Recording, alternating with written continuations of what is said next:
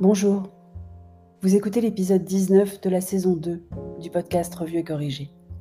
Cet épisode est tiré d'un billet du blog publié le 1er octobre et s'intitule On rigole ou bien? Décidément, j'arrête la télé hors fiction. Trop c'est trop. Je vais finir par arrêter d'écrire et de faire ce podcast si ça continue. Ça m'énerve trop les infos en fait. Je vous l'avais dit à l'épisode 108 de la première saison, on aime bien quotidien avec Petit Dom. Surtout le mardi soir, quand Cher et Tendre travaille à Paris et qu'on peut même regarder entièrement sans passer par les titres du 20h qu'affectionne Cher et Tendre. Mardi soir donc, un des invités c'était Jérôme Salomon. Au début, je me suis dit qu'il avait un discours plutôt posé, rassurant, pas anxiogène pour dessous, avec une sémantique positive, je le cite Les jeunes sont la solution, pas le problème. Fin de citation. Mais il m'a un peu perdu sur l'histoire du respect des masques et de la distanciation sociale dans les amphis de la fac. Le naïf. Je vous mets le lien vers le replay dans les notes d'épisode, mais je vous préviens, il faut supporter près de 5 minutes de pub avant de regarder les 15 minutes d'extrait. Le pire, c'était les commentaires sur Twitter, en particulier des profs, qui n'ont pas encore compris qu'on n'est pas cas contact quand on porte un masque. Un cas contact, c'est quand on mange avec quelqu'un ou qu'on lui fait un bisou sans masque, ou qu'on reste avec cette personne plus de 15 minutes sans masque. C'est Anatole qui me l'a expliqué. Vous vous rappelez à l'épisode 11 de la saison 2 Anatole a eu toutes les infos par l'ARS.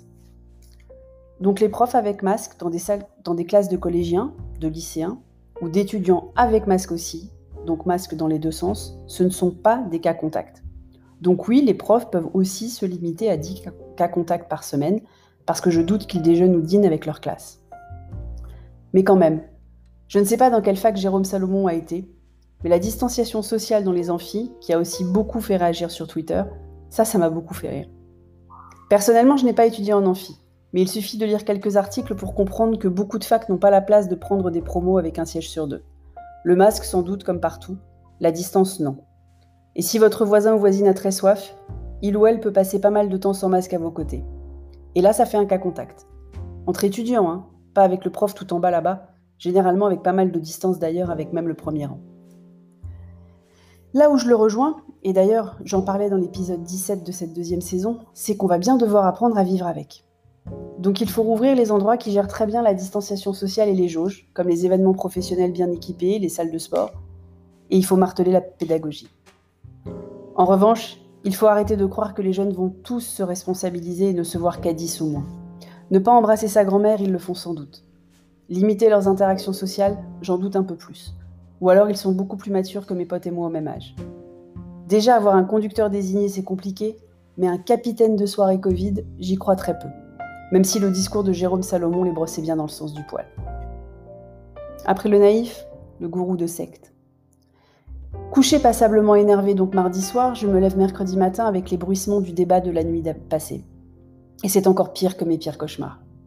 Je ne m'attendais pas à ce que le débat soit polissé, mais à minima intelligible. Les extraits que j'ai regardés ce matin m'ont déprimé encore plus.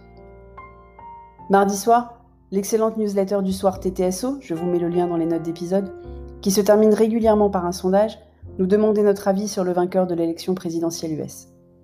J'avais déjà répondu Trump, je persiste et je signe. Ça fonctionne son cirque. Au mieux il est élu, au pire il ne l'est pas et c'est la guerre civile, comme il l'a déjà sous-entendu, et il a même lancé un subtil appel aux armes qui a résonné dans tous les groupes de milices blanches sur Facebook. On va finir par espérer qu'il soit élu, en fait, pour éviter que les US soient à feu et à sang. Il est fort quand même. C'est devenu de plus en plus compliqué d'expliquer les faits de ce monde à petit homme, parce que ça ne fait pas grand sens en fait. Merci de m'avoir écouté. Si vous écoutez sur Apple, surtout laissez un commentaire avec vos 5 étoiles, et sur toutes les plateformes de balado-diffusion, abonnez-vous et partagez. À bientôt.